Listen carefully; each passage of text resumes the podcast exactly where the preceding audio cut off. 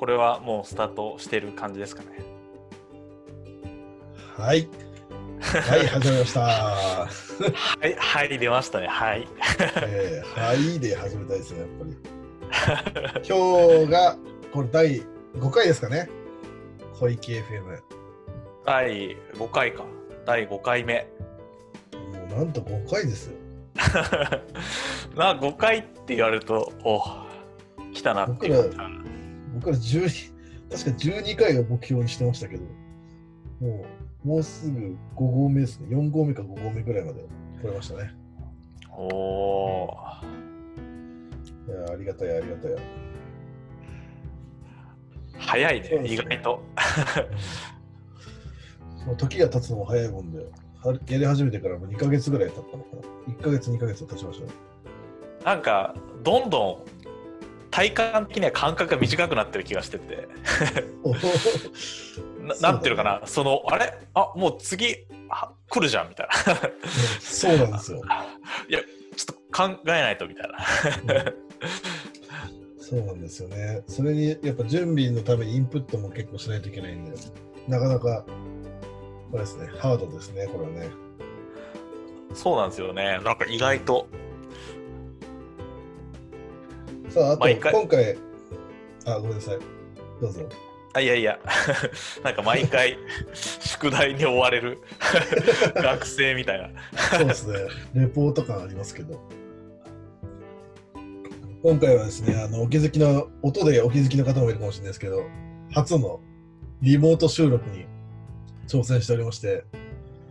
まあ、この音声とかどうなるかどうかはちょっと、まだやってみないとわからないというところで、ね、どどうなんですかね。チャレンジしましょう。新しいことに。まあでも確かにリモート収録、なんか今今時時代に、時代に合ってる。えー、そうですね。どんどんやっていきましょう。あ、じゃあ、いつものいっちゃいますか。はい。多分順番的には星くんじゃないかなっていう。あ、私ですね。じゃあ、いっちゃいますよ。はい。小池 FM は、ベンチャーで働くエンジニアリングマネージャーの2人が、会社の垣根を越えて、日頃の悩みや学びをアウトプットするポッドキャストです。このポッドキャストでは、技術、組織、心意気などをテーマに、小池に配信していきます。各種配信でお送りします。かっこ嘘。先週と先々週、毎週配信してましたけど、確かにね。まあ、ちょっと心意気的には各週ぐらいの、はい、つもりで。なんでちょっとなんか説明のトーン高かったんですか？いや、ちょっと、リモートなんで元気、いつもよりこう1.5倍ぐらいのテンションでお届けしようかなと思ってまして。なるほど。そうそれはやなんかちょっとリモートで元気よく働くコツみたいなところあるんですかね？うんそうですね、あの、面接とかでも結構気をつけてます。その、直接えそんな そんな元気いい感じで入ってくるの？ええ結構、ありがとうございますみたいな。おほってなりそう。俺だったら、なんか、まあそんななんか、なんでしょう、浴びせるほどの元気は与えないですけど、はいはいはい。なんかオフラインで会うときよりちょっとだけ声高くしようと心がけてはいます、ね。うんうんうん。ちょっと画面越しだとちょっとこう、なんだろう、ビジュアルもなかなか本来の僕が伝わりづらいっていうのもあるんで。あでも確かに伝わらない部分結構ある、顔はわかるけど。うん、ああって見たらめっちゃ背でかいじゃんみたいなとか。そうそうそうそう。実際はですね。じゃあそんな感じで、藤井君始めていきましょうか。はい始めていきましょうこ今回は一応前回終わると思っていた生産性についてが 結果いろいろ話し込んでしまってそうですね、なんと居残りですね。前回話した内容をうんうん簡単に振り返りますと、まあ、生産性の定義まあ、それぞれ僕と藤井君とで考えるところを話したりとか、あとはまあ生産性を向上させるにはどんなことが必要なのかなとか、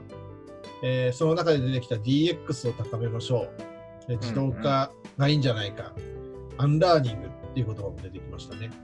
で適材適所の、まあ、アサインメントであったり配置。あとは個人のマインドとかモチベーションの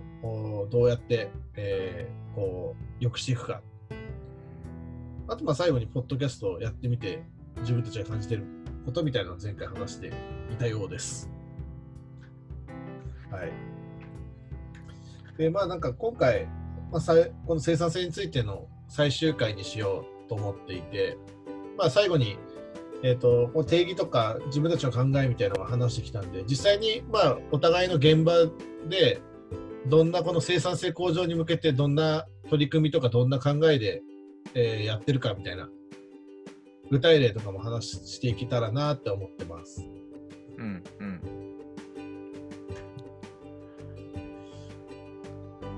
でじゃあそうですね最初かまあ話の口火を切ってみるとまあ今日もこうやってリモートで収録試してみてるんですけど基本やっぱり藤井君とこも今もうリモート完全フルリモートって感じだよね多分ね。基本的にはそうですね。うん。うちももうほとんどリモートで、まあなんか、やっぱりその、印鑑もらいに行かないといけないとか、そんなのはあって、はいはいはい。たまにそれで出社するみたいなことはありますけど、もう98%リモートです。で、でまあ、そこの4月ぐらいまではやっぱり全員オフィスに毎日行って働いてて、そこからパタッとリモートになったんで。結構大きな変化が訪れたんですけど、はいはいはい。ちゃんとその、それまで結構リモートワークっていうのを、まあ恐れてた部分もあって、ぶっちゃけ。うんうんうん。なるほど。なんか、まあ自分も含めてちゃんと働かないんじゃないかみたいな、はいはいはい、漠然とした不安みたいなのがあったんですね。で、まあ結構生産性落ちるんじゃないかなっていうのが、あの、まあ考えてたことで。今回ちょっとオフィスワークとリモートワークそれぞれなんかメリデメどんなんがあるんかなっていうのをあの考えてきてて、まあオフィスワーク、はいはいそれぞれちょっとあの藤井君とも意見交わしたいなと思ってるんですけど、うん。生産性という文脈文脈でですね。で、オフィスワークの時は結構そう、ワイワイガヤガヤやってたんで、うん普段のなんだろう、雰囲気雑談する人なのかしない人なのかとか、まあ、どんな時に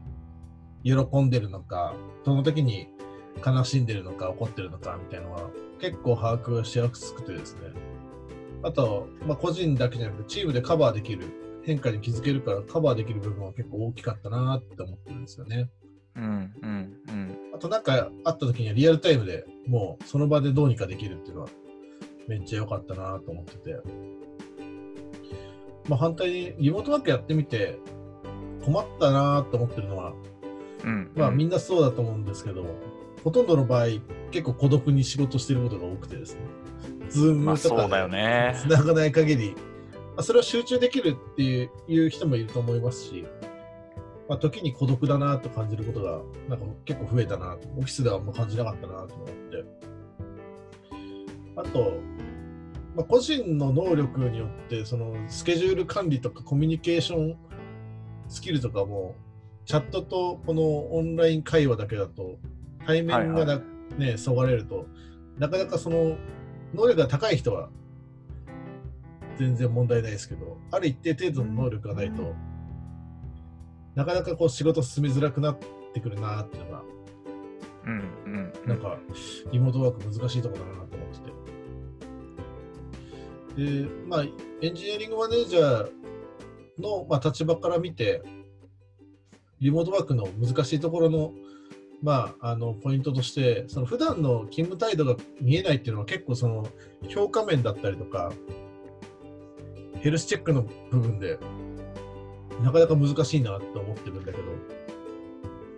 実際、藤井君のとこだと、そんな風に感じたことないかな？えっと、それは、あの、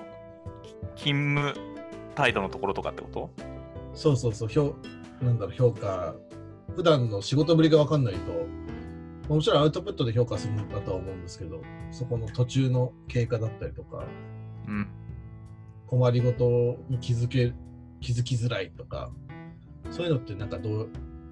なんか感じてるのか、どうやってカバーしてるのかな、みたいな。そうっすね。えっと、今の僕の会社に関して言うと、うん。まあ、その正直、勤務態度みたいなところはそこまで気にしてないっていうのがまずあうんりまして、うん。一つは、えっと、うちの会社のエンジニアだと、まあ、今はそんなにジュニアなメンバーがいなくって、あのまあ、みんなそれなりに経験があるエンジニアが多いっていうことと、うん。比較的一人一人のやっていることっていうのが分かれていて、まあ明確なので、うん結構、まあ、極端な話その人がサボったりとかしたら結構すぐ分かっちゃうみたいうん、な、あの感じにはなっていて、うん、なので、まあ、そそんななんかその細かい、なんていうんですかね、まあ、サボってないかとか、まあ、そういうのはまずあまり気にしてないっていうのはあります。うん。で、問題点がキャッチアップできないとかっていうのは、まあ、それは多分してあるかなと思っていて、うん。なので、やっぱちょっとした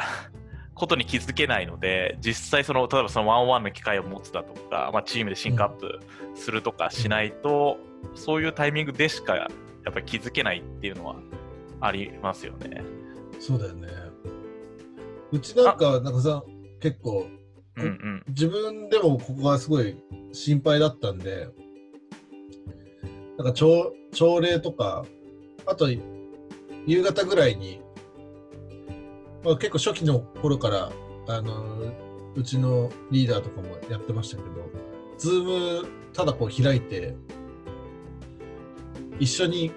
仕事しようよって、あのミーティングじゃなくてね、こう、はいはいはい。 Zoom にみんなで入り合って、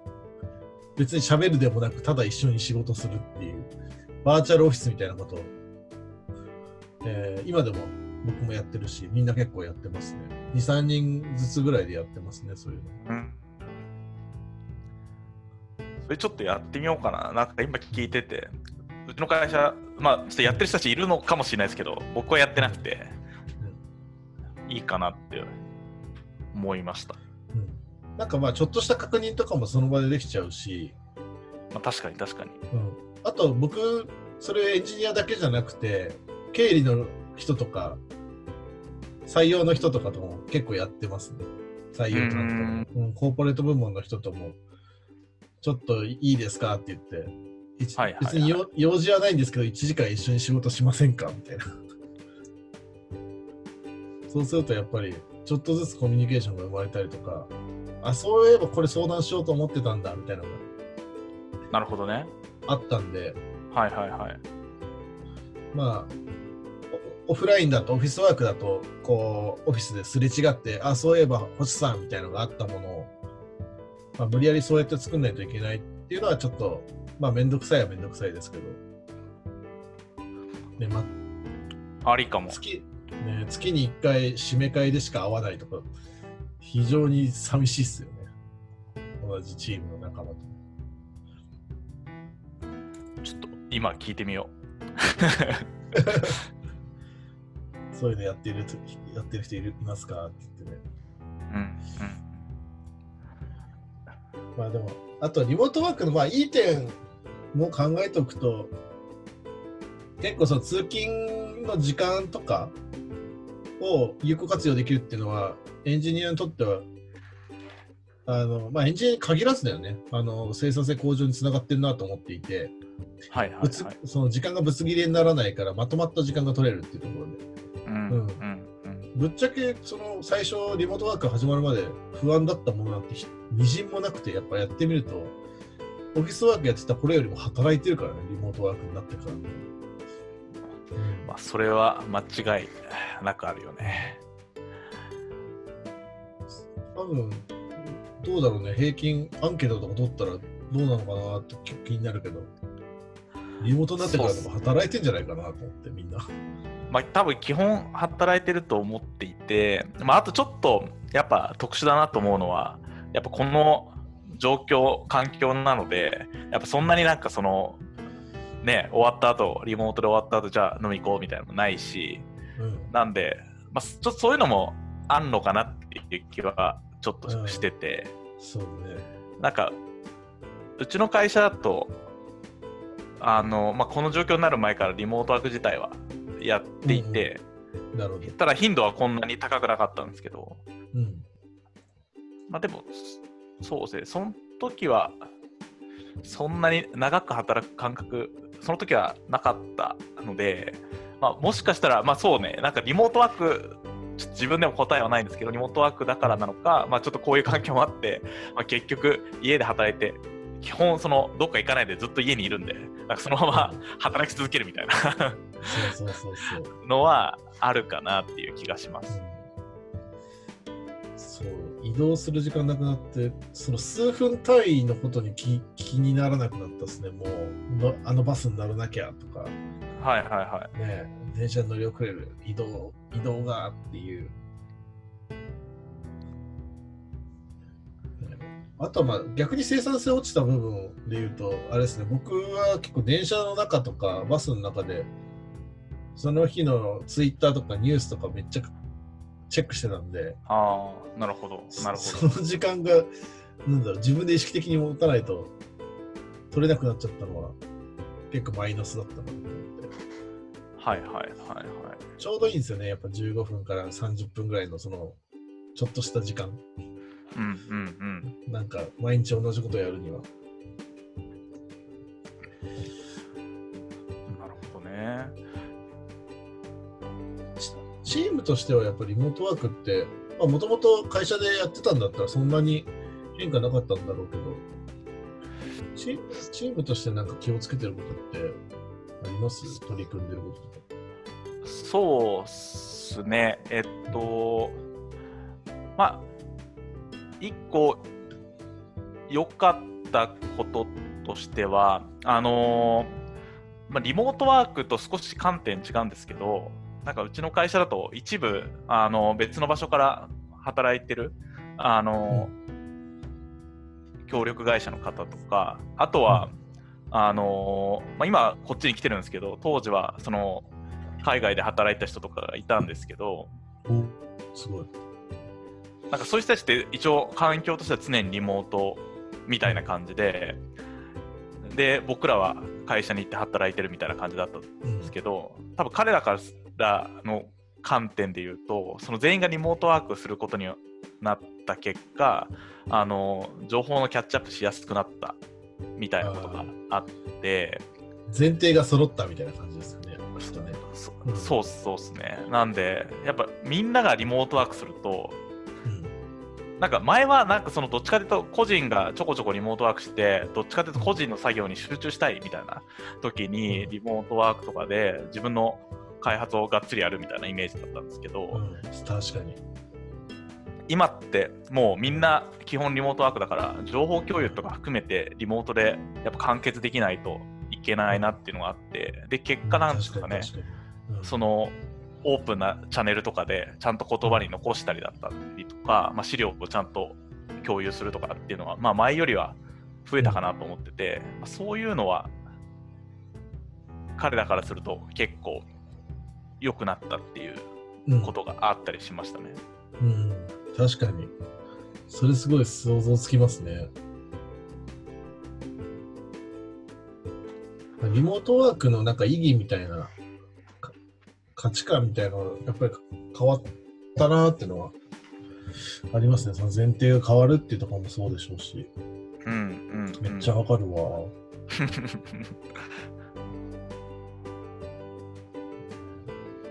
あと、そうですね、見えなくな、ちょっと話題変わっちゃうかもしれないですけど、見えなくなることが怖いなーって思ってたうん。ので、ちょっと、まあ、見えるようにするものっていうのをいくつか、やっぱり設けたっていうのは、この変化としてあって、はいはいはい。うちでやってる取り組みの一つとして、この、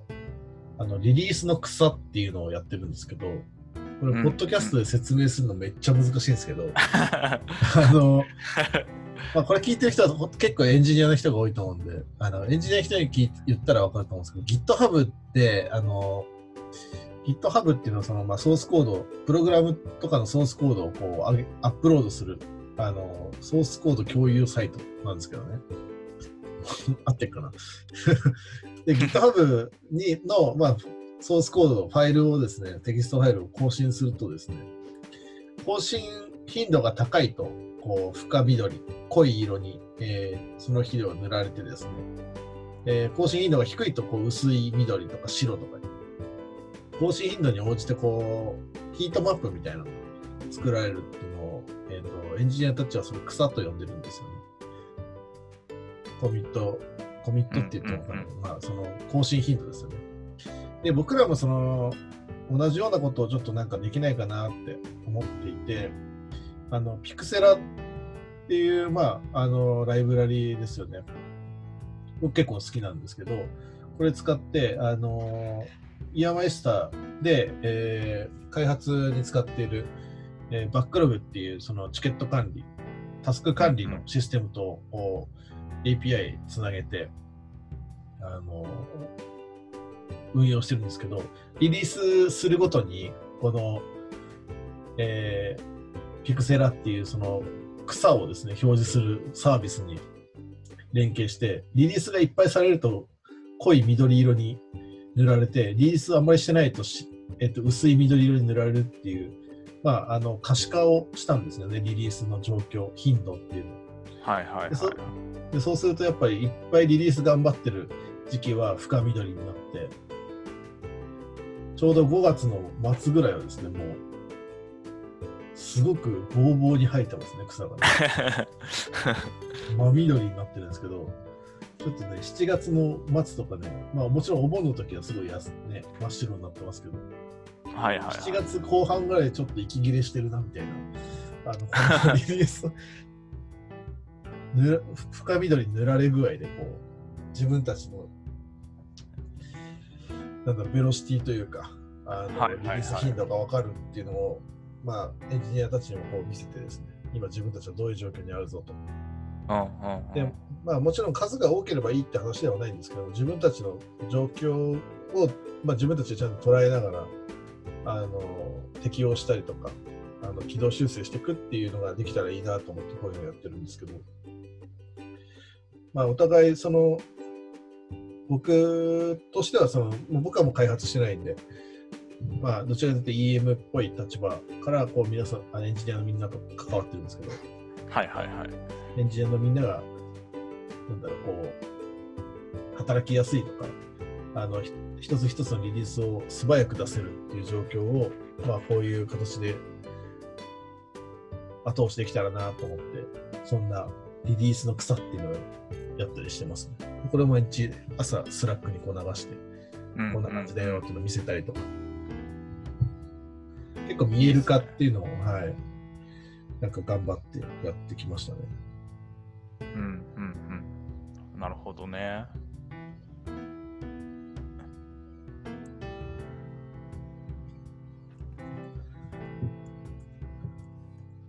藤井君のとこではなんかその、せなんだろう、その、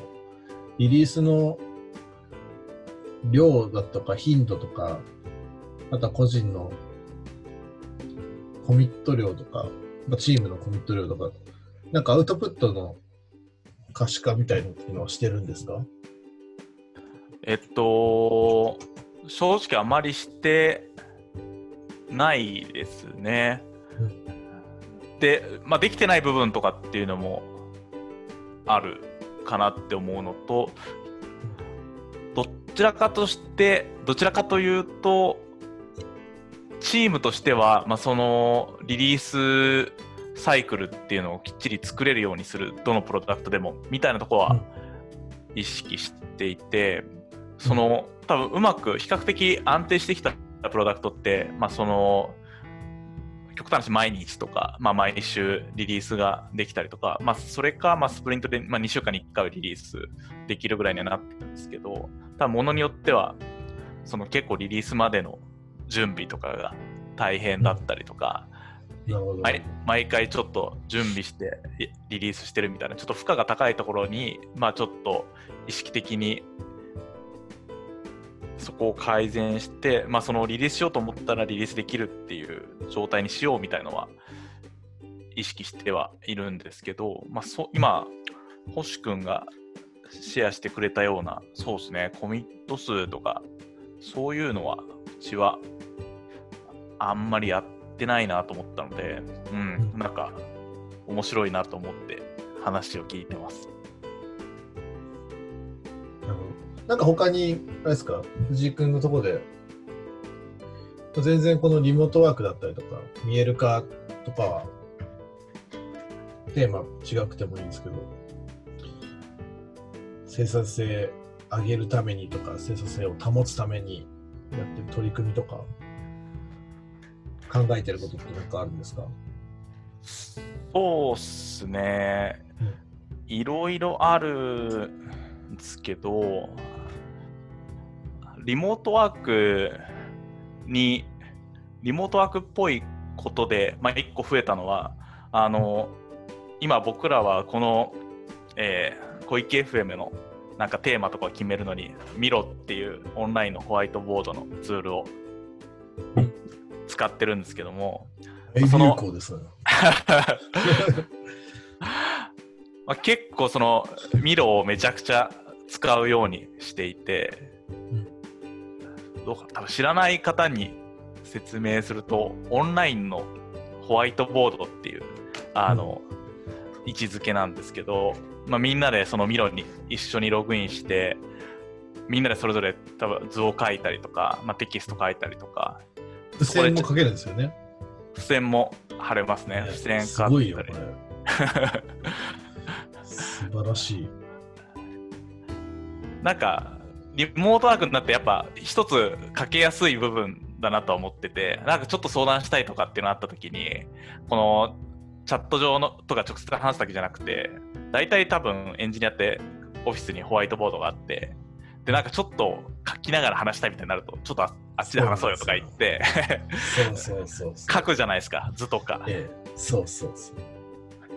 あれ、めっちゃ大事だなと思ってて、なんかその言葉だけではうまく 消化しきれない部分とかっていうのを実際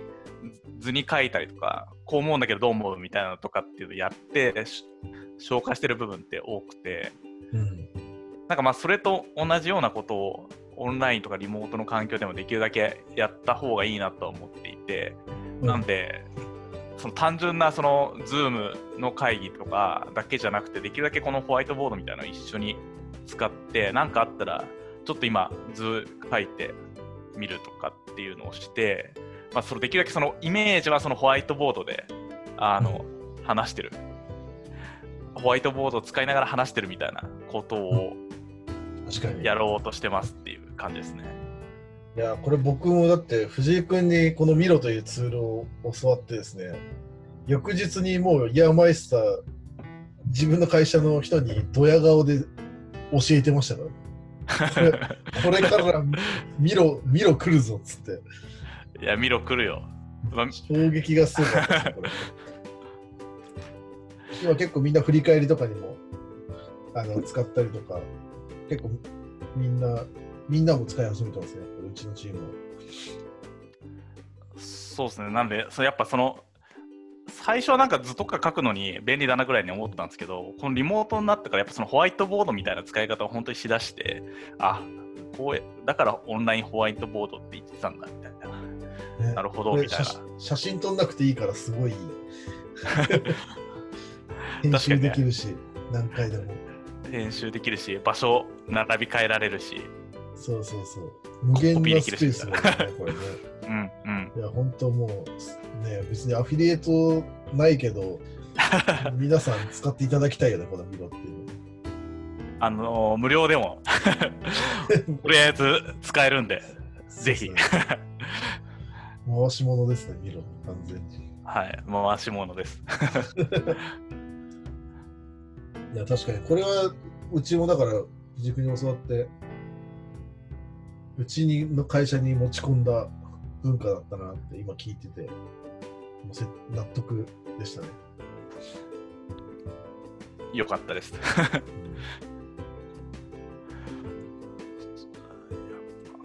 そうですね、まあ、一番変わったのとかっていうと、開発の手法とかそういうんじゃないんですけど、まあ、リモートワークだとそういうところがあるかなっていう、はい、気がしました。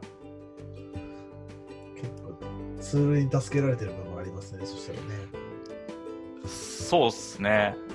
うん、すごく助けられてる。これがないかったら多分だいぶ 違うと思います。うん。あんま替えがないですね、今のところ。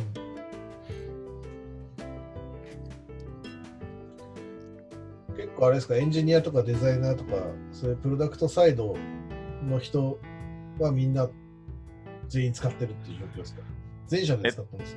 えっと、全社っていうわけではないんですけども、まあ、結構徐々にあの使っていて、特にその今だと有料プランだと、そのアカウント持ってない人も編集権限渡して呼べるようになる機能がベータ版で出て出るようになってからは、かなりいろんな人呼んで使ってて、他の開発同士以外のコミュニケーションでもブレストとか、あとデザインスプリントとかやるときとかはみんなで本当ミロに10人ぐらいとかで入ってわちゃわちゃ付箋書いたりとか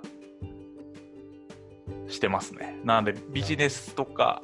まあ、場合によってはプロダクトチームとかの人とかちょっと一緒にミロを使ってたりえーします。まあ、結構リモートがもともと自然だったということで、その導入も自然だったんでしょうね。そうっすね。なんか同じ、まあ、ミロ自体はこのコロコロナの状況になる前でから使ったんですけど、まあ、そのこのみんなリモートワークするようになってからホワイトボード的な使い方がよりなんか際立ってきたなみたいな感じです。ですねはい。うんなんか今日はその Zoom で やってるんですけど、 Zoom だとこれどっかから見れるのかな？なんかどれくらいの時間話したかっていうのが 見えないですね。見えないんで、ストップウォッチで測るの忘れてたんで、なんかあるんだそろそろ、そろそろなんかいい、いい具合の時間経ってる気がするんで。なんかでも結構シンプルにまとまってていいかなっていう気がしましたけどね。うん。じゃあ、今日はどうしましょう？ここら辺でそうっすね。結構しはい、シンプルだけど生産性を上げるためにどんなことをっていう点では良かったのかなと思います。うんそうですね。じゃあ、今日はこんなところで終わりにしましょうか。はい。さよなら お疲れ様です。ポッドキャストだから見えないけど、さよなら さよなら。はい。